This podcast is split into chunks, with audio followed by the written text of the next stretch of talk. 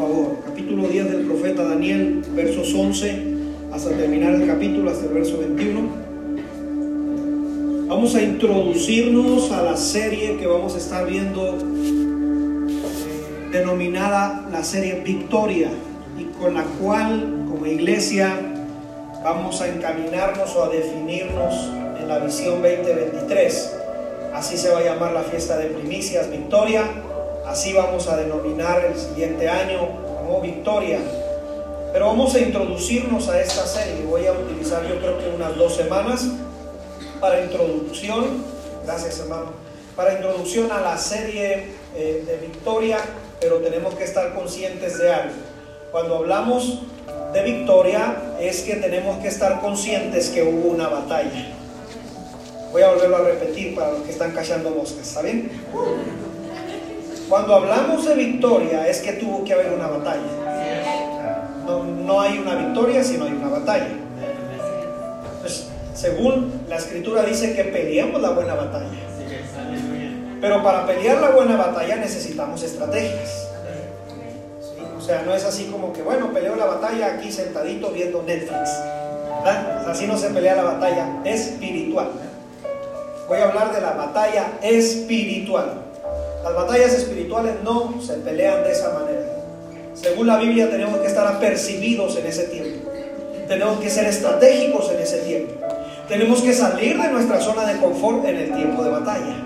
No podemos estar ahí inmóviles sin hacer nada y decir, Señor, tú avientas de todo y yo aquí con un coco te espero. No, mi hermano, así no funciona eso. La Biblia vemos a lleno de hombres que pelearon la buena batalla, salieron de su zona de confort, entendieron que estaban en batalla, pero que tarde o temprano iba a venir la victoria. Yo tengo una palabra para usted en nombre de Jesús. Viene la victoria, pero tenemos que luchar la batalla. Yo veo la victoria, vuelvo a victoria, pero tenemos que luchar la buena batalla. ¿Alguien dice amén? Así que vamos a la Biblia, porque la Biblia nos enseña. Ahora, a mí me encanta este pasaje porque nos abre un gran panorama del ambiente espiritual, lo que sucede en el ambiente espiritual. Daniel capítulo 10, versos 11 al 21. Y me dijo, Daniel, varón muy amado, está atento a las palabras que te hablaré y ponte en pie, porque a, ti he sido enviado ahora. Mientras hablaba esto conmigo, me puse en pie, en pie temblando. Entonces me dijo Daniel, no temas, escuche bien lo que dice, porque desde el primer día, diga conmigo fuerte, desde el primer día desde el primer día que dispusiste tu corazón entender y a humillarte en la presencia de tu Dios, fueron oídas tus palabras y a causa de tus palabras yo he venido. Escuche bien lo que sigue, porque aquí, aquí viene la batalla espiritual. Mas el príncipe del reino de Persia se me opuso. Diga conmigo fuerte oposición. Se me opuso el reino de Persia durante cuántos días? 21, 21 días. Pero ve aquí Miguel, uno de los principales príncipes, vino para ayudarme y quedé allí con los reyes de Persia. He venido para hacerte saber lo que ha de venir a tu pueblo en los postreros días, porque la visión es para esos días. Mientras me decía estas palabras, estaba yo con los ojos puestos en tierra y enmudecido. Pero he aquí uno con semejanza de hijo de hombre, aleluya, tocó mis labios entonces abrí mi boca y hablé y dije al que estaba delante de mí, Señor mío, con la visión me ha sobrevenido dolores y no me queda fuerza. ¿Cómo pues podrá el siervo de mi Señor hablar con mi Señor? Porque al instante me faltó la fuerza y no me quedó, ¿qué dice ahí? Hay poder, o sea, ya no tenía aliento este hombre. Aquel que tenía semejanza de hombre me tocó una vez más y me fortaleció, aleluya. Y me dijo, muy amado, no temas, la paz sea contigo. Esfuérzate y aliéntese. Y mientras él me hablaba, recobré las fuerzas y dije, hable mi Señor, porque me has fortalecido. Él me dijo, ¿sabes por qué he venido a ti? Pues ahora tengo que volver para, ¿qué dice? El poder. Había una batalla fuerte. Tengo que volver porque allá dejé una bronca allá dejé un pleito, allá se están peleando, pero yo me vine para darte una palabra. Porque allá está un problema, volver para pelear y contra el príncipe de Persia. Y al terminar con el príncipe de Grecia, vendrá. Pero yo te declararé lo que está escrito en el libro de la verdad. Y ninguno me ayuda contra ellos, sino ¿quién dice? Hay poder. Aquí se estaba liberando una batalla tremenda mientras este hombre estaba orando. Algo sucede cuando oramos. O sea, aunque usted no crea la guerra espiritual, sucede, aunque usted lo crea o no lo crea. aquí el libro de Daniel nos abre el panorama y nos permite ver que cuando un hombre ora, algo empieza a suceder. Pero tenemos que estar apercibidos ese tiempo. Ayúdeme a orar, Padre, le doy gracias en el nombre de Jesús. Gracias porque me permite predicar su palabra una vez más. Su palabra es poderosa, su palabra es santa. Señor, yo ruego en el nombre de Jesús, tomo toda autoridad en el nombre de Jesús. Que fuera en el nombre de Jesús todo lo que estorbe de este lugar. Y en el nombre de Jesús declaro que su palabra llega hasta lo más íntimo del corazón, de la mente, de la vida. En el nombre de Jesús. Declaro, Señor Jesús, Espíritu Santo, obra en cada corazón y en cada vida de cada oyente, aún de los que están en sus hogares. En el nombre de Jesús le doy gracias. Amén y amén. Tome su lugar unos minutos, apague su celular. Si usted decidió dejar a su hijo, téngalo en total silencio. Amados, aquí vamos a comenzar a introducirnos solamente a la serie de predicaciones Victoria. Diga conmigo fuerte Victoria. Dije hace algún momento atrás que cuando hablamos o hablemos de victoria tenemos que hablar de una batalla. Vamos a estar haciendo referencia a estas semanas antes de nuestra fiesta de primicias, donde por medio de este tema que vamos a estar hablando sobre la visión que tomamos nombre de Jesús para el 2023. Ahora, creo que va a ser muy limitado declarar año de victoria porque lo declaramos nomás 365 días. Es decir, sería muy aventurado de mi parte decir, vamos a declarar año de victoria. No, no, no. Es que en Cristo Jesús ya somos más que vencedores. ya estaría yo limitando esa parte. Pero cuando hablo del 2023 como victoria, es que en los aspectos personales, familiares, eclesiásticos de iglesia, en aspectos de ciudad, en aspectos de nación, yo no tengo ninguna duda que ha habido una batalla o está librándose una batalla espiritual. Y que si usted y yo no estamos apercibidos en este tiempo, si no, si no nos permite Dios estar entendidos de los tiempos, no vamos a saber qué hacer vamos a estar descuidados tal vez. En el tiempo de batalla se tiene que luchar, se tiene que estar listo.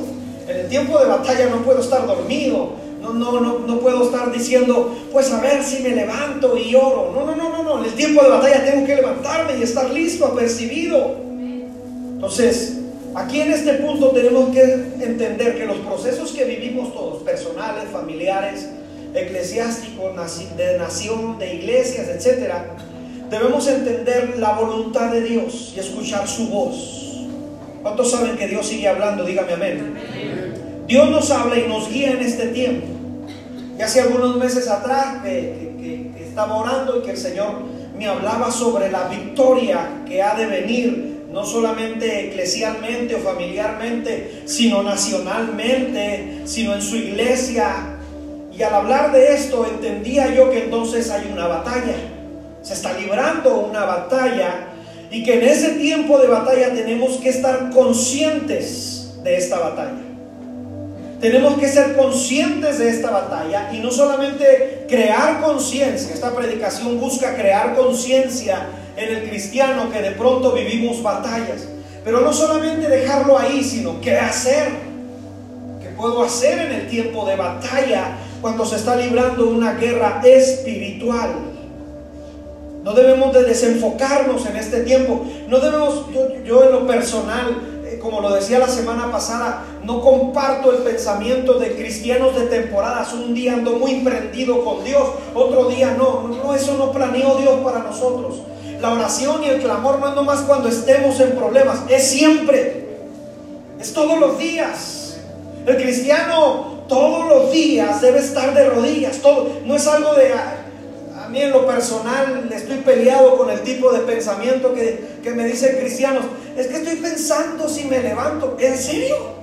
Esto cuando ya Cristo viene, estás pensando a ver si realmente buscas a Dios cuando deberíamos estarlo haciendo ya. Yo, yo no, no estoy en contra de animar a alguien que se desanimó, a alguien que de pronto está viviendo una situación difícil y decirle, hermano, levántate, mira, aquí está mi hombro, vamos a levantarnos. Pero cuando una persona tiene años queriéndole que le animen, queriendo a ver, a ver si el hermano se ve, a ver si ora, hermano, déjenlo ahí, nosotros vamos a seguir. Porque imagínense si nos ponemos a esperar a uno que a ver si quiere y si no quiere, vamos a quedar toda la iglesia esperando por el que no quiere poder. Y usted dirá, pastor, ese no es un corazón de pastor, tiene que ir por la oveja perdida, pero por la oveja que tiene ganas de regresar. No que se quiere quedar allá, que se quiere quedar allá con todo respeto, hermano. Alguien me dijo un día, en estos, en estos días que supieron que íbamos a tener el, culto el 25 de diciembre, el, día enero, 25 de diciembre a las 12, vamos a estar aquí. Alguien me dijo, pero es 25, pues si no quieres venir, no vengas. Pero es que el 25 no se va a la iglesia, pues se supone que la Navidad no es tuya, es de Jesucristo. O sea, como que nos desenfocamos de pronto en nuestros propios rollos y creemos que todo gira alrededor nuestro, gira alrededor de Jesucristo, mi amado. Y si ha de tener tres ese día aquí, con esos tres nos vamos a gozar. Ningún problema, la iglesia sigue. O sea, la iglesia no se trata del pastor o de mí, o no es que si yo no voy no se derrama, se derrama por el Espíritu Santo o no por nosotros. Y entonces, en este tiempo la iglesia tiene que estar prevenida, velad y orad, para que no entréis en tentación, dice la escritura. Al apresurarnos por hablar de Él en este tiempo también, este tiempo eh, no podemos estar pensando, a ver si le hablo a alguien de Cristo. No puedo estar esperando, a ver, yo creo que el otro año le diré de Dios. No, mi hermano, que en tus hechos vean a Dios en tu forma de vivir es necesario predicar porque Cristo viene pronto por su iglesia. Él viene pronto. Su venida cada vez está más cerca. Y cuando hablamos de victoria que Dios nos da a la iglesia, la misma iglesia en el tiempo de guerra, el tiempo de batalla, tiene que ser estratégica. Digan conmigo fuerte estrategia. Estrategia. No, no tome una mañana Pancho Pantera. Diga conmigo fuerte estrategia. Tenemos que ser estratégicos. O sea, ahora para. ¿Cuántos vieron? Han estado viendo los partidos de México. ¿Y los demás no, tienen tele? ¿Quieren que, le regalemos una? Otra vez voy a preguntar. ¿Cuántos han visto los partidos de México? Hermano, para que salgan a la cancha antes tuvo que haber una estrategia. O sea, no van a salir y pues tú suéltale para allá y yo para acá. Es una estrategia. Vamos a sentarnos muchachos y vamos a ver de qué manera vamos a jugar. O sea, yo, yo sí pensé, ¿verdad? Yo en estos días, cuando iban a jugar contra Argentina, si yo hubiera sido jugador de México, me hubieran dicho, tú vas a cubrir a Messi, le hubiera dicho, ya en unos vidrios yo voy a agarrar mi maleta y me voy a agarrar el camión. hermano, imagínese cubrir ese hombre. Entonces, hay una estrategia. Cuando van los soldados a la guerra, no le dicen unos van a disparar para allá y otros no. Hay una estrategia. Alguien se sentó e hizo una estrategia. En la Biblia vemos a hombres y mujeres que cuando estaban en el tiempo de batalla hicieron estrategias.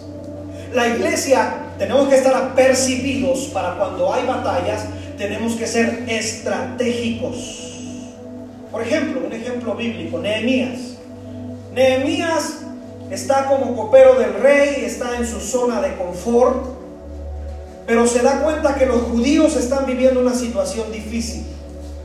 Y cuando se da cuenta de esto, se, pesa en su corazón. Es decir, Nehemías no ve solamente por él. Si Nehemías fuera una persona egocéntrica, no hubiera salido del palacio. Vamos, aquí tengo todo, tengo comida, tengo Netflix, tengo calentón, tengo mini tengo todo voy y saco al perro del rey y ando paseando, lo a gusto y luego me regreso. Y luego el rey ese día tuvo manjar, carne asada, chiles toreados y ahí yo, el copero tenía que primero probar el todo y luego se lo daban al rey. Por si la comida estaba envenenada, imagínense. O sea, el rey ese día eh, pidió Little Pizzas, pidió Kentucky y ese, qué rico, ¿eh? Y cruji.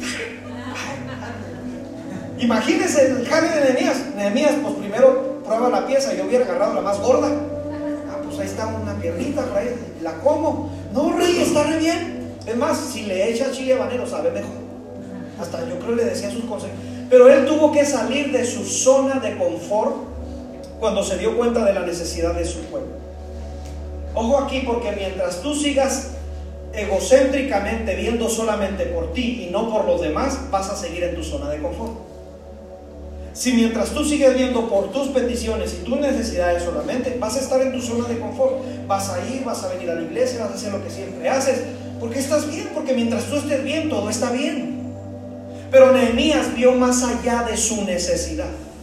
Vio que sus hermanos estaban en gran oprobio, estaban tristes, estaban decepcionados de la vida, estaban, estaban asustados.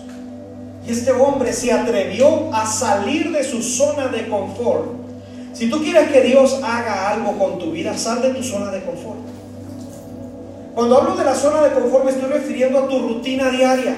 Si tu rutina diaria es levantarte a cierta hora, ir al trabajo, regresar, hacer comida, hacer esto, hacer el otro, atender a los niños, etcétera, te vas, te duermes y se acabó. No va a suceder nada. Alguien dijo, mientras hagas las mismas cosas vas a recibir los mismos resultados. Es lo mismo, o sea, vas a estar lo mismo, es una rutina. Pero por ejemplo, hablando una vez más de los deportistas, un deportista no se levanta a las 11 de la mañana. O sea, tiene que salir de su zona de confort aunque esté el clima, hoy está lloviendo, no importa. Yo, tengo una disciplina y mientras todos están durmiendo, el deportista está entrenando. O sea, tiene que salir de su zona de confort. Mientras todos están comiendo carne asada, ah, qué rico, ¿cuándo han tocado carne asada? Si alguien me invita y tiene misericordia del pastor, aquí estoy, cuente conmigo, mi boca y mi panza están listas para recibir todo lo necesario. Vénganos tu reino. Aleluya. Y entonces Mientras todos están comiendo carne asada, el deportista dice, no, yo no puedo. Voy a echar mi licuadito de papaya con él. Está, está saliendo de su zona de confort. Mientras no salgamos de nuestra zona de confort, vamos a seguir haciendo lo mismo y recibiendo los mismos resultados. Nehemías sale de su zona de confort, llega donde está la necesidad, ve la necesidad, toca la necesidad. No es necesario solamente orar por las personas y decirle, Señor, trae paz a mi ciudad, trae sanidad a mi ciudad, sino de pronto agarra tus folletitos, vete a un hospital y bendice a las personas, agarra unos burritos y algo. Porque de qué sirve solamente orar por los necesitados si no haces algo por ellos. O sea, es orar y accionar. Alguien le puso oración, hacer algo, ora y haz algo. Y entonces este hombre fue y vio la necesidad y en ese tiempo este hombre fungía, bueno, fungió como líder, pero también fungía como sacerdote y como escriba. Tenía tres chambas este varón. Y, si le queríamos aumentar una más, como profeta, porque traía la palabra de Dios. Y este hombre empieza y pone de acuerdo al pueblo y empiezan a, levantar una vez los muros, una vez más, porque estaban destruidos las puertas, los muros. Y se pone a chambear con el pueblo. Cobran ánimo, cobran ánimo el sacerdote, cobran ánimo todos y se ponen a chambear. Cuando alguien se pone de acuerdo para hacer algo bueno, en el nombre del Señor, casi siempre va a haber oposición. Casi siempre que tú busques levantarte, buscar a Dios, hacer esto, tienes que estar consciente que va a haber oposición. O sea, no es así como que, como que el diablo va a decir, sí, lo voy a dejar que haga todo lo que quiere y que se levante. Va a hacer algo. Va a tratar de hacer algo espiritualmente para que tu ánimo decaiga. Tienes que estar consciente de eso. Tienes que estar consciente que de pronto en las situaciones que estás viviendo, cuando te quieres una vez más levantar en el nombre del Señor, va a haber oposición.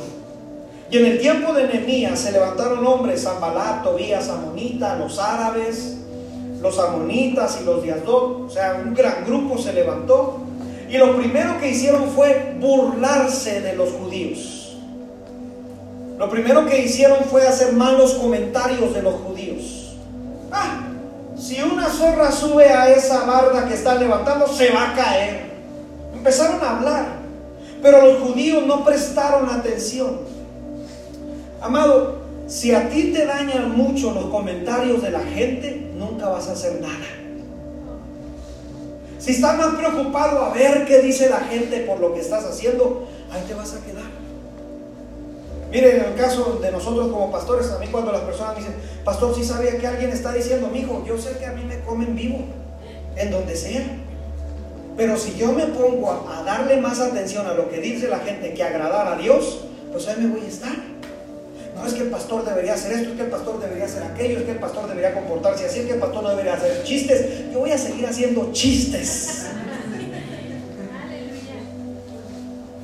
Yo le dije a una persona, mira, no te preocupes, yo sé que en todos lados hay mucha gente probablemente hable mal y pestes de mí, pero no me interesa mientras se hable bien de mí en el cielo, con eso tengo.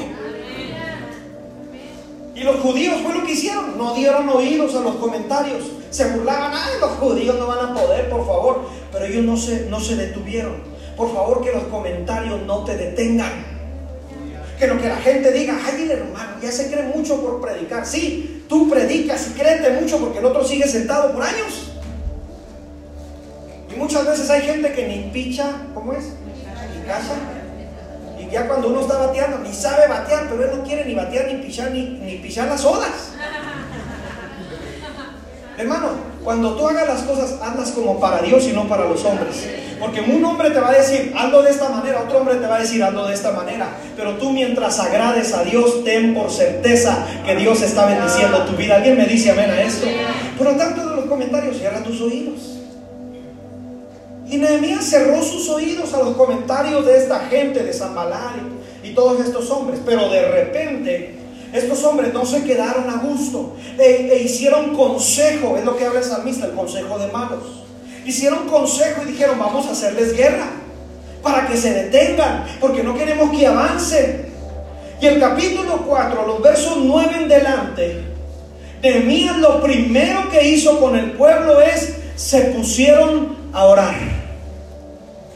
Si algo sabe hacer la iglesia, es orar.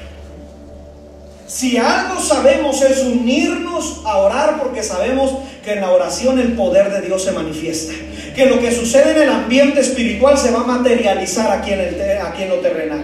Voy a volver a repetir. Tarde o temprano lo que está sucediendo en el ambiente espiritual, si la iglesia se pone a orar y si la iglesia nos unimos a orar en el nombre de Jesús, tarde o temprano eso que está sucediendo en el ambiente espiritual se va a poner terrenalmente aquí manifestado por medio de la mano de Sucede cuando la iglesia se une a orar. Esta gente se unieron a orar, supieron deducir los tiempos. Ay caray, alguien nos está acechando. Va a haber batalla, va a haber guerra. El enemigo estaba al acecho, Zambalán, los árabes estaban al acecho para que para detener la obra del Señor, pero esta gente oraron y di conmigo fuerte, actuaron. No solamente oraron. No solamente dijeron, "Señor, haz tú todo." Manda ángeles, maestros para que levanten la barda. ¿Verdad que no dijo? O sea, ellos se pusieron a chambear.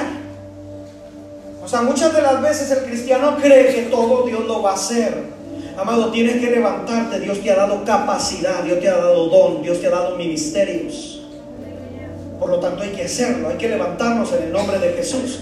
Y entonces en los versos 3 en delante nos relata la escritura la estrategia de Nehemías. Nehemías hizo una estrategia cuando se dio cuenta que, estaban en batalla, que alguien nos estaba acechando. Y dice la escritura, los puso por las partes bajas del muro detrás del muro, en los sitios abiertos, y los puso por familias, y los puso con sus espadas, con sus lanzas, con sus arcos, y les hizo saber que vuestro Dios, al Dios al cual servimos, nuestro Dios es grande y temible. En otras palabras, tal vez de pronto ellos pensaban que delante de los árabes y de Zambalá y de Tobías ellos iban a poder más, pero que no se te olvide que tenemos al Señor grande y temible de nuestra parte y que Él puede por sobre todas las cosas y que alguien debería gozarse por favor en esta tarde y decir, son malos que están con nosotros que los que están en contra de nosotros. Y luego Nehemías los hizo conscientes a ellos, al pueblo los puso a, consideración, que, que fueran conscientes. Y les dijo, cuando luchen, luchen por vuestras hermanas y por vuestros hermanos. No vean por sus propias narices nomás, vean por los demás. Siempre he dicho que las personas más felices son las que les gusta servir a los demás. Las que son de bendición para los demás. Los que no solamente están esperando que venga y venga y siempre venga, sino que dan de gracia lo que de gracia han recibido.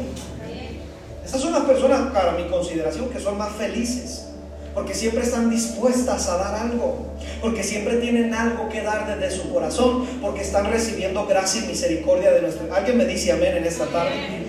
Y les dijo Nehemías, peleen por sus hermanos, por sus hermanas, por sus casas, por sus hijos, por sus hijas, por los más desprotegidos, peleen por ellos. Aquí hay algo importante que pensar. Cuando Nehemías les dijo, peleen por vuestras hijas y por vuestros hijos, gracias a Dios que tenemos líderes, pastores, personas que oran por nuestras familias, pero el encargado de tu familia eres tú. Por eso es que Nehemías los responsabilizó a ellos. Nehemías no dijo, yo voy a pelear por vuestras hijas. No, les dijo, ustedes van a pelear por sus hijos. Porque quien pone orden en casa eres tú. Una ocasión, una persona, cuando mi esposa y yo éramos líderes de jóvenes hace muchos años atrás, una persona se acercó enojado y me dijo esta persona, es que, es que usted está descuidando a nuestros hijos porque mi hijo anda muy mal. Y le dije, yo lo tengo dos horas, no sea sinvergüenza. Lo tengo solamente, el que lo tiene las 24 horas es usted. O sea, no quiere venirme a dar mi responsabilidad, que es la suya. Yo solamente lo lidereo dos horas. Lo veo casualmente en la iglesia, pero el que pone las reglas en casa es usted. No, no me venga con que el chamaco, ay, estoy llorando para que el chamaco se le aparezca el diablo cuando vaya al baile. Usted deténgalo. ¿Cómo? Ay, estoy llorando. Pero dígale, hijo, aquí hay reglas. Tú no vas a hacer lo que tú quieras. Hay poder. O sea, yo no veía que aquí ya, ya iba a variar la cosa, ¿verdad? No, sí. Es que yo quiero que el ángel cuando estemos comiendo venga y le diga a mi hijo, pórtate bien. El que le va a decir eres tú. No, no, no el ángel. O sea, Dios ya te dijo de qué manera hacerlo. Hay poder. Y según la historia nos relata de Nehemías, Nehemías responsabilizó a la gente y les dijo, peleen por sus familias. Allí en las partes bajas hizo una estrategia. Y cuando el pueblo se apercibió de esto, dice la escritura que con una mano cargaban para, para levantar el muro y con la otra traían la espada. Una estrategia. No estaban, no estaban ahí a saber qué sucede. No, no, no, no. Estaban listos para pelear. Ojo con eso. Aquí esto nos habla de un balance. Diga conmigo fuerte balance. Es decir, con una mano trabajaban y con la otra traían la espada listos para pelear por sus familias. Aquí nosotros tenemos que tener una vida balanceada. Si Dios te ha dado un trabajo, ¿cuántos le dan gracias a Dios por su trabajo? Dígame amén. Hermano, gracias a Dios por el trabajo. Pero no todo es trabajo. Hay que llevar una vida balanceada. Hay que también servir a Dios con la espada. Hay que estar listos para cuando Dios nos llame. ¿Alguien dice amén a eso? Es una vida balanceada. Señor, te estoy sirviendo. Aquí traigo, aquí estoy cargando, estoy sosteniendo a mi familia, haciendo de bendición. Pero cuando tú me digas, yo estoy listo. Aquí traigo la espada. Aquí estoy listo para guerrear, para luchar.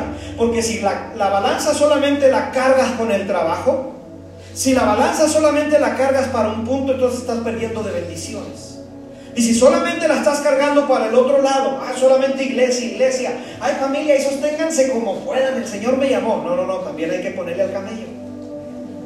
También hay que cambiar una vida balanceada.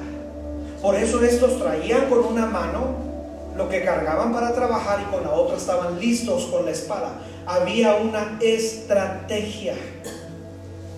Ahora en esta serie, y apenas estoy abriendo esto, en esta serie que vamos a empezar a ver, tenemos que entender que si yo ya vine a Cristo, ¿cuántos ya aceptaron a Cristo en su corazón? Dígame amén.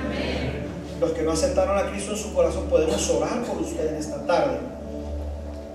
Pero si ya aceptaste a Cristo, un predicador un día dijo, en cuanto tú aceptas a Cristo en tu corazón, ya te echaste de enemigo a Satanás y a todo el infierno.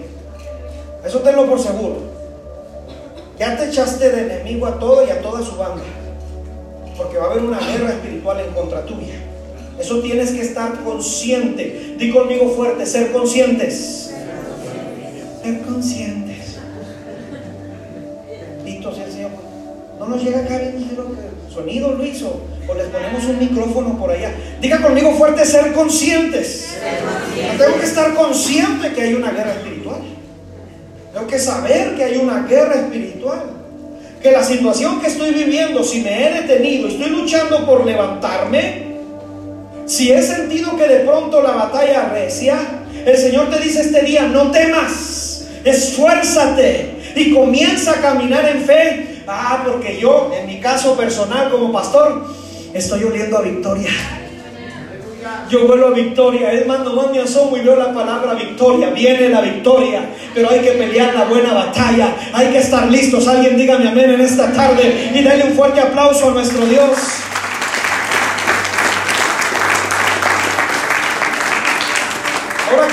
importante y es que vamos a hablar de la batalla espiritual. Voy a hablar un poco solamente, hermanos, si hablamos de la batalla espiritual, tenemos que dar conferencias y esto y el otro, porque la Biblia está llena de versos de eso. Pero solamente voy a hablar del contexto de Daniel, me voy a referir a ese contexto. De esta parte del profeta Daniel, lo que vivió cuando se estaba librando esta batalla espiritual.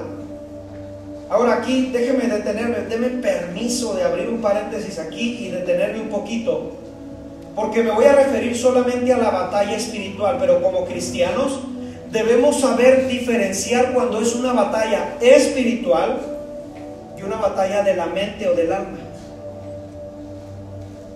Como cristianos hemos cometido el error, y yo me cuento, yo me cuento, hemos cometido el error a ver si no me crucifican los tres. Hemos cometido el error de espiritualizar todo. De que todo se va a mover espiritual y hay cosas que se mueven en el alma. Eso reitero, a ver si uno no se enoja y dice, no, pastor, ya se está saliendo esta doctrina que está trayendo. No, me Porque yo he orado por años por personas o por matrimonios que me han pedido consejería y siguen dando vueltas donde mismo. Hasta que nos sentamos y llevamos una consejería sistemática de la palabra, de cómo vivir sanamente. Porque hay personas que, que, están cargando cosas desde hace mucho tiempo. Por ejemplo, voy a dar un ejemplo. Hay personas que se casan y vamos a suponer que, la mamá o el papá, uno de los dos, no tuvo papá y a su cónyuge lo agarra como si fuera su papá. No, es su papá, es su esposo. Y quiere que su esposo lo trate como si fuera papá, no es su papá. Y entonces no quiere hacer nada porque se siente que papá, y hay que dar consejería aquí. Y luego esa persona que siente que como papá le faltó en su niñez y quiere que su cónyuge se comporte como papá, pues se comporta como un niño. Y son cuestiones no espirituales, sino del alma. Y se tienen que tratar con medicina para el alma. O sea, yo no puedo decirle a esa pareja, vamos a orar y ayunar en el nombre. Vamos a hacerlo. Eso tiene poder. Pero también hay que sentarnos y asentar qué sucedió en el corazón. Hay poder. Y siempre, o lamentablemente en un tiempo, espiritualizamos todo y los pastores le decíamos a la gente, la gente venía y decía, tengo problemas con mi matrimonio, ore. Ore. Y luego olvido, sigo teniendo problemas, siga orando. No ha orado, ¿verdad, hermana? No, pastor, sí ha orado, pero no se ha sentado a tener comunicación. Dios nos hizo seres racionales. Y hay personas que cargan en su corazón, voy a poner, y lo voy a hablar con mucho respeto, hay personas que cargan en su corazón el que fueron violados desde niños. Tienes que sentarte con esa persona y decirle conforme a la palabra que puede ser libre por medio de Cristo. Pero tienes que llevar una situación sistemática con esa persona. Hay que saber diferenciar, mi amado. Hay personas que de pronto vienen conmigo y me dicen, pastor, es que hasta el aire se me va. Yo sé que esa cuestión no es espiritual, es del alma. Luego ya me siento con esa persona y le digo, a ver, espérame, siéntate, cálmate. Y si no se calma, le pongo un bachón santo. esa me la saqué. Le pongo mayor, a ver, siéntate, tranquilo. Ok, vamos a platicar. ¿Por qué estás sintiendo esto? Ya me platica. Ah, es que fíjese que esto, que he estado viendo, he estado escuchando. Ah, ok. Es que he estado viviendo esta situación. Es que miren mi trabajo, me traen así, esto acá. Ah, ok. Eso se llama estrés. Y yo puedo orar y ayunar por ti y hacer muchas cosas, pero también hay que platicar contigo, sentar las bases. ¿Sí me entiendes? Hay diferentes batallas. Hay una tercera batalla o un tercer enemigo, el mundo. Entonces, ya estamos hablando de dos cosas. Batallas espirituales, batallas en el alma o en los pensamientos y batallas contra el mundo. Entonces son tres. Y si yo no sé diferenciar y cómo actuar en cada una de ellas, poder, voy a, voy a batallar mucho. Voy a dar un ejemplo. Con el mundo, el mundo, ah, por ejemplo, ahora que oramos para que nuestros políticos no lleven a cabo estas ideologías que tienen, pero si solamente oramos y no vamos con ellos, y no nos sentamos con ellos y le decimos, yo no estoy de acuerdo con eso, y levantamos la voz y hacemos marchas y nos levantamos y decimos, señores, porque si la iglesia solamente nos encerramos a orar, hay que actuar. Hay que saber cómo el enemigo que está y cómo lo vamos a detener. En el nombre de Jesús. Entonces yo hoy me voy a referir solamente a la batalla espiritual. No más. Ya la próxima semana me voy a referir a las batallas mentales del alma. Hay personas que tienen problemas en su alma y de pronto tratan a su cónyuge por problemas que traen en su alma. Es que mi esposa, mi esposo es bien gritón y yo no sé, no le... Mire hermano, aunque levanta las manos bien bonito y adora y parece un ángel en la, en la iglesia, en la casa no sé qué le sucede. Si pasa, ¿verdad que sí pasa? Si pasa. Entonces situaciones del alma, hay que tratar el alma de la persona.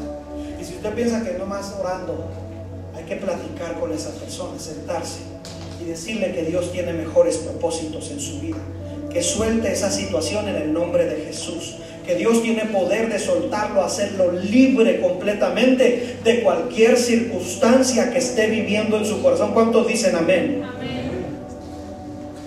Pero me voy a referir solamente a la parte espiritual. Daniel en este contexto se dio cuenta, y yo quiero dejarle tres cosas de las cuales se dio cuenta Daniel. La primera es estar conscientes que hay una batalla. Diga conmigo fuerte, estar consciente, de la batalla. La segunda parte que vamos a hablar rápidamente es qué debemos hacer en la batalla, es decir, las estrategias. Diga conmigo fuerte, ¿qué estrategias usar? Y lo tercero que vamos a ver es que en medio de la batalla nuestro Dios es muy fiel y muy misericordioso y nos fortalece en medio de la batalla. Diga conmigo fuerte, soy fortalecido. Vamos pues a empezar entonces como Daniel es consciente de esta batalla espiritual. Capítulo 10 del libro de Daniel, versos 12 y 13. Si Dios no hubiera querido que esto usted y yo no lo supiéramos, nos lo hubiera quitado de la escritura pero nos lo dejó para hacernos saber que hay una batalla espiritual que se está librando. Verso 12, entonces me dijo Daniel, no temas porque desde el primer día que dispusiste tu corazón a entender y a humillarte en la presencia de tu Dios, fueron oídas tus palabras y a causa de tus palabras yo he venido. Mas el príncipe del reino de Persia se me opuso durante 21 días. Pero he aquí Miguel, uno de los principales príncipes, vino para qué? Poder, o sea, estaba fuerte la lucha para ayudarme y quedé allí con los reyes de Persia. Présteme atención, por favor. No me voy a meter mucho en la visión de Daniel, ¿está bien? La visión de Daniel es muy amplia. La visión de Daniel habla del tiempo de Jesús, habla lo que iba a acontecer después del tiempo de Jesús, por eso habla de tres semanas y media. Y luego habla de lo que va a venir antes de la venida del Hijo del Hombre. Entonces, es muy amplio la visión de Daniel. No voy a entrar en la visión de Daniel. Voy a entrar o lo que nos ocupa extraer de aquí es aprender que nosotros como iglesia tenemos que estar conscientes que hay una batalla que se libra cuando nosotros oramos con fe a nuestro Dios. Ahora aquí me detengo porque Daniel en el capítulo 9, usted ya leo en su casa, capítulo 9 de Daniel, hace una oración. Amado, yo sigo creyendo que la oración en Dios tiene poder. Voy a volverlo a repetir por los que no me escucharon. Yo sigo creyendo que la oración en Dios tiene mucho poder. Cuando la iglesia se pone de acuerdo para buscar a Dios, cosas poderosas suceden. Por ejemplo, el apóstol Santiago en su capítulo 5, verso 16 dice, la oración eficaz del justo puede mucho. La oración eficaz. No ora al aire, no, no ora cualquier cosa. Es eficaz cuando ora. Aquí hay algo enseñable. Y es que cuando usted y yo oremos, pidámosle sabiduría al Espíritu Santo, cómo y qué clamar. Ojo con eso. O sea, mire, esta la oración hay que aprender. Cuando ore, dígale, Señor, ayúdeme. Ponga en mi mente, en mi corazón, por el qué clamar. Y Él lo va a hacer. Él va a saber exactamente por el qué debes declarar con tu boca y creerle a Dios.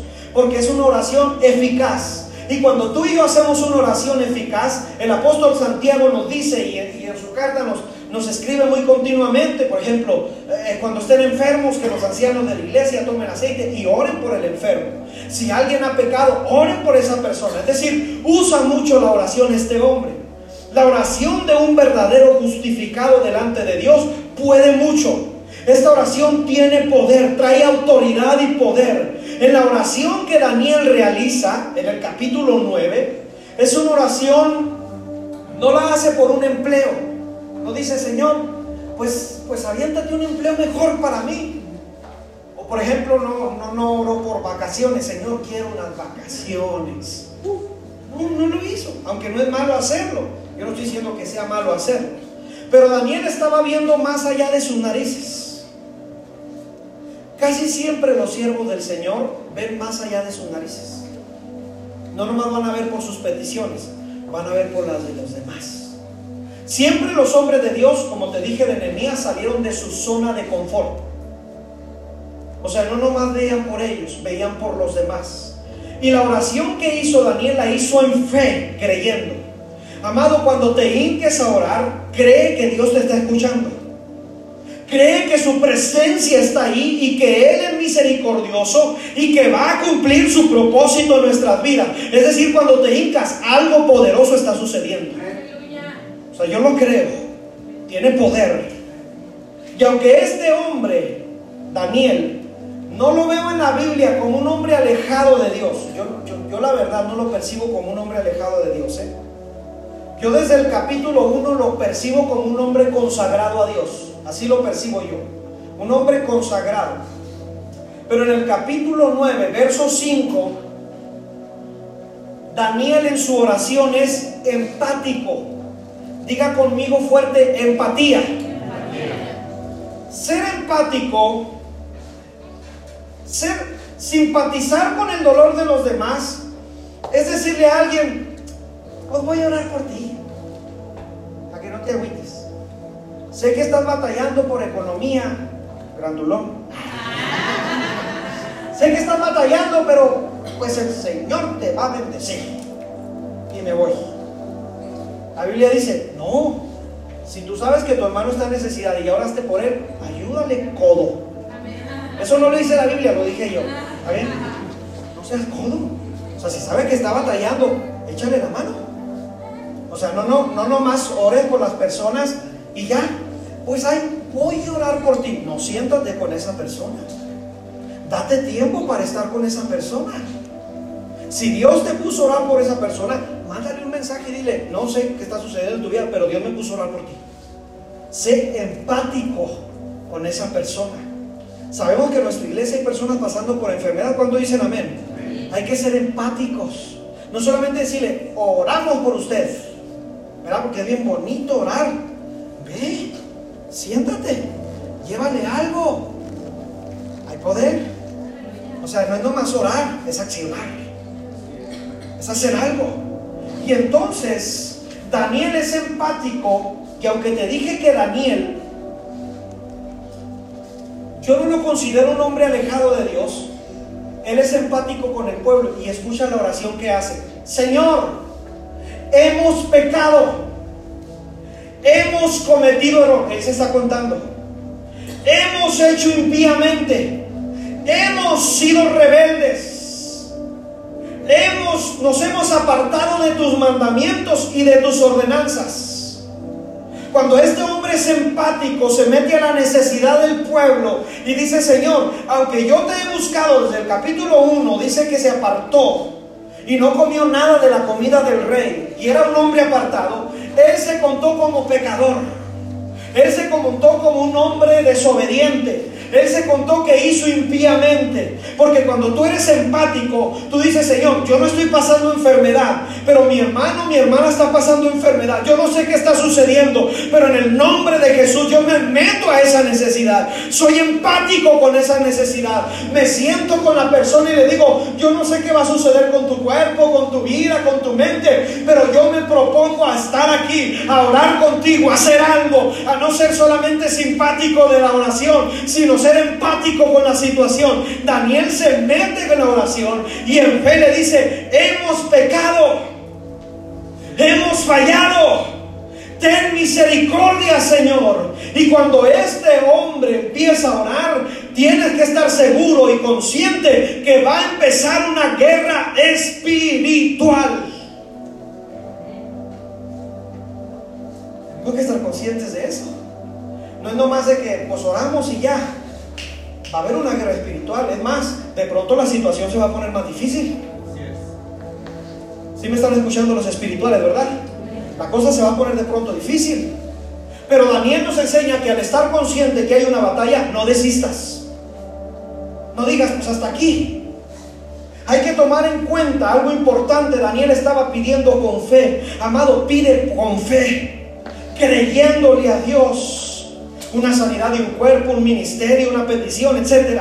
Hay personas que ahorita, en este momento, están viviendo en carne propia una petición contestada. Empezó en lo espiritual, pero ahora lo tienen materializado. No sé, puede ser un hijo, puede ser una casa, puede ser un empleo. Hoy estás pisando esa oración contestada que empezó en lo espiritual. Hubo una guerra espiritual, se batalló, se lloró, pero no persististe, no desmayaste, ahí seguiste. Y cuando tú sigues como Daniel, y cuando tú eres consciente que aunque pasen 21 días, Tú vas a seguir ahí adelante orando por misericordia, porque sabes que el Dios de misericordia te escucha. Sabes que cuando oramos algo poderoso sucede. Alguien, por favor, apláudale a nuestro Dios que escucha la oración. Y tienes que saber que cuando tú y yo hacemos esto, va a haber oposición. Digo conmigo fuerte oposición. Yo lo entendía pero sabía que tenía un Dios misericordioso. Sabía que tiene un Dios poderoso, como Nehemías les hizo saber, nuestro Dios grande y temible. Amado, tienes que saber que nuestro Dios es todopoderoso. En el caso de Daniel fueron tres semanas. Dice la Biblia que aunque no veía respuesta, de todas maneras él en ese tiempo se guardó para Dios. No comió manjar delicado. No entró en su boca carne ni vino, así lo dice la Biblia. O sea, si en ese tiempo estaba jugando su, equipo en el mundial y en ese día los judíos hicieron carne asada y le dijeron, Daniel, ya está listo. Qué rico, ¿verdad? Ya está rico, le pusimos queso, hay poder. Y luego le pusimos una rebanada de carne y un chile toreado para que te goces. Mm. Y luego le dijeron, Daniel, agarraron agarraron la coca, le empezaron a servir y no la espumita. Daniel, aquí está. Dijo él, no, no porque me estoy guardando para Dios. No, yo no voy a desistir. Pero Daniel, es que fue hoy está mencionado como el día de la carne asada. No importa. Dice que no entró manjar delicado en su boca. No desistió no desmayó. no dijo hasta aquí me rindo, sino que siguió en medio de la oposición. Iglesia, sigue en medio de la oposición, sal de la zona de confort. Mientras los demás estén a gusto, tú sigue buscando, tú sigue haciendo lo que los demás no hacen para salir de su zona de confort porque la respuesta viene, porque tarde o temprano se va a cumplir el propósito de Dios. ¿Cuántos dicen amén en esta tarde? También estaba consciente de esto. Y aún en el ámbito que estaba viviendo se guardó para Dios. Número dos, ¿Qué hacer en medio de la batalla? ¿Qué podría hacer Daniel en medio de la batalla? Debemos entender este punto, que de las potestades espirituales, en una batalla espiritual, voy a ser muy franco aquí, a ver si alguien nos enoja, pero voy a ser muy franco aquí. En una batalla espiritual, si Dios no está con nosotros, estamos totalmente expuestos. Totalmente estamos expuestos, hermano. Si Dios no está con nosotros, Satanás nos va a hacer garras. Ojo con eso. O sea, no te creas en McLean que vas a poder contra el enemigo y contra todo, todo lo que él se mueve. Hay potestades. Dice, de, de hecho, él los tiene organizados. ¿Te acuerdas Efesios 6? Nuestra lucha no es contra carne ni sangre, sino contra principados. Una vez te expliqué qué significa. Los principados son los que se mueven nacionalmente. Principados y luego potestades en los gobiernos, en los lugares de gobierno, potestades, huestes, los tiene acomodados. O sea, es organizado, le copia a Dios. Él no es creador, él no es creativo, le copia a Dios. Porque Dios, él ve que Dios tiene arcángeles, ángeles. Y entonces él mismo también acomodó sus potestades. Entonces, si tú crees que tú sin Dios vas a poder en contra en una lucha espiritual, hermano, estamos perdidos. La gente cree que esto es un juego en el ambiente espiritual. De pronto hay endemoniados. Terrible, hermano, este tipo de situaciones. Pero si estamos con Dios, son más los que están con nosotros que los que están en contra de nosotros. He visto por años a personas luchar por una petición. Luchan y oramos y nos unimos a orar con esas personas. Y ya cuando ya Dios les contestó o antes de que les contesten, desisten. No desistas. Sigue adelante. No desistas. Hay personas que ya recibieron lo que Dios les dio y desistieron y hoy los veo perdidos. Porque se descuidaron. Porque cambiaron sus prioridades. Porque pusieron primero la petición que a Dios. Porque se fijaron más en la situación que en Dios nuestra mirada debe de seguir en Cristo Jesús. ¿Cuántos me dicen amén a esto? El mismo profeta Daniel es un claro ejemplo en una persona que no desiste. Por ejemplo, el capítulo 2 del libro de Daniel dice que el rey tuvo un sueño, pero lo olvidó en la mañana. Y tenía adivinos, magos, sabios, entre ellos Daniel y sus amigos. Y dijo, olvidé el asunto del sueño, pero ustedes dicen que son magos y todo este rollo. Así que me van a adivinar lo que, lo que yo soñé. Pero rey, le dijeron, dinos que soy. No, no, no. Si ustedes dicen que son magos y, y Walter Mercado y todo este rollo, a ver, los puso a prueba. Y ninguno pudo. Y dice la Biblia que dijo, ok, entonces ¿para qué me sirven? Y los mandó matar a todos. Y cuando venía el capitán del ejército con Daniel, Daniel le dijo, oye, espérame, o sea, ya venía el capitán con la UCI, con metralletas, y no, a ver, espérame, ¿qué pasó? O sea, yo ni sé. Ah, es que el rey tuvo un sueño, pero sabes de que, no supieron los Walter Mercado, las brujitas estas y los de allá, y los que leen las cartas y los pies y todo ese rollo. No supieron. Y le dijo Daniel, dame unos días. Dame unos dos, tres días. Y dice que se juntó con sus amigos y se pusieron a orar. La oración tiene poder. ahora, estos eran tres o cuatro. Cuando una iglesia nos metemos a orar, cosas poderosas van a suceder. Se metieron a orar y Dios les designó el sueño. Buscar a Dios, mi amado. Y ya no los mataron. Y ahí andaban los guardias del mercado diciéndole, oye, ¿cómo lo hiciste? Es que tenemos un Dios poderoso. En Él no hay nada escondido. Él es, él es omnisciente, todo lo sabe. ¿Alguien dice amén a esto? Y luego después a Daniel, por orar, lo metieron al fuego, porque ya se fijaron que la oración tiene poder, y le pusieron por ahí una zancadilla. No, es que no se debe orar a ningún Dios, sino solamente al rey. Y hicieron el edicto y lo firmaron con anillo y dijeron que nadie se escape de esto. Pero a Daniel no le importaba. Que no te importe lo que la gente diga. Tú sigues haciendo la voluntad de Dios. ¿Cuántos dicen amén a esto? Y este hombre dice que abría sus ventanas rumbo al, apuntaba a Jerusalén y se ponía a orar tres veces al día. Lo agarraron y dijeron, así dice la ley, y al rey le pesó en su corazón. Dice que se desnudó su rostro y lo metieron al foso de los leones. Pero en la mañana dice la escritura que el rey no, no, los reyes en aquel tiempo les ponían música para dormir y en la mañana para levantarlo. Ese día el rey no quiso nada de esto, es más, dice que no probó manjar, porque se te ha pesado por su amigo Daniel. Y en la mañana dice la escritura que se levantó y le dijo, Daniel, Daniel, el Dios al cual tú sirves, te libró y se oyó la voz del profeta diciendo, el Señor ha enviado a su ángel, porque mientras hay un ambiente espiritual, sabemos que no debemos de desistir, tenemos que ser estratégicos y saber que Dios nos defiende, a pesar de que estemos en el foso de los leones, seguir guardándonos para nuestro Dios, porque al Dios al cual servimos tiene el poder de taparle la boca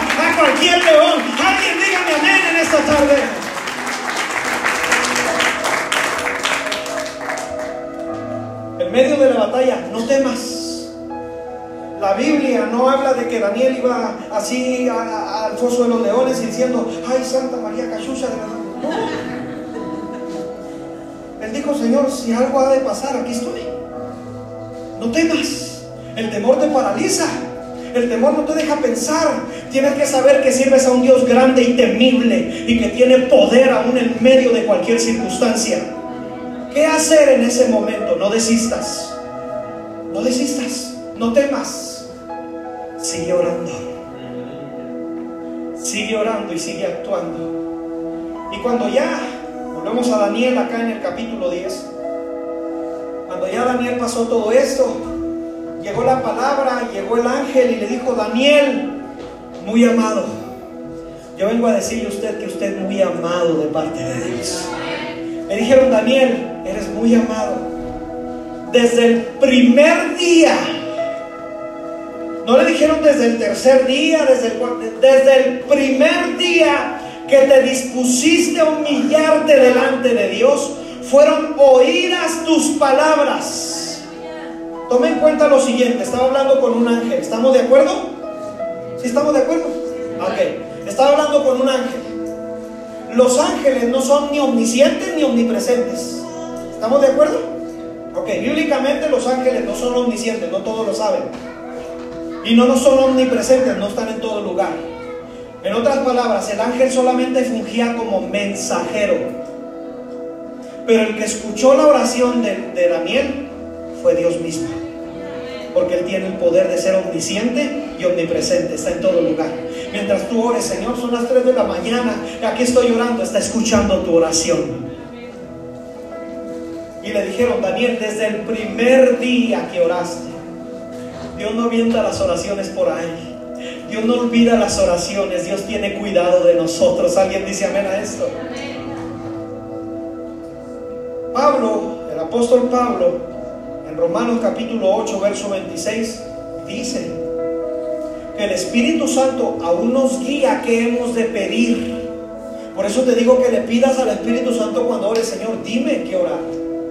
Me pasó hace como unas, como unas cuatro semanas aproximadamente. Es muy raro, hermano, que yo sueñe, rarísimo eso. O sea, yo caigo y caigo. O sea, yo no sé si mi esposa me dijo, oye, explotó la tercera guerra mundial. No sé en la noche. O sea, a mí la verdad, si usted cree que yo soy de los pastores que están pendientes del celular en la noche, olvídese, hermano. Va a tener que ir, meterse hasta mi cuarto, moverme así y decirme, pastor. Probablemente me despierte. Digo probablemente. Porque una ocasión mi esposa estaba bien mala. Y dice que estaba ahí bien mala. Y que me despertó, amor, ya no aguanto. Y me movió hasta que me despertó. Dice, te despertaste hiciste, en el nombre de Jesús, amén. Y te volviste a dormir. Bueno, le dije, ¿hice algo? Entonces, hermano, en serio, o sea, yo, la verdad, Dios no sabe, yo caigo muerto en la noche. Muerto. Y entonces, esa noche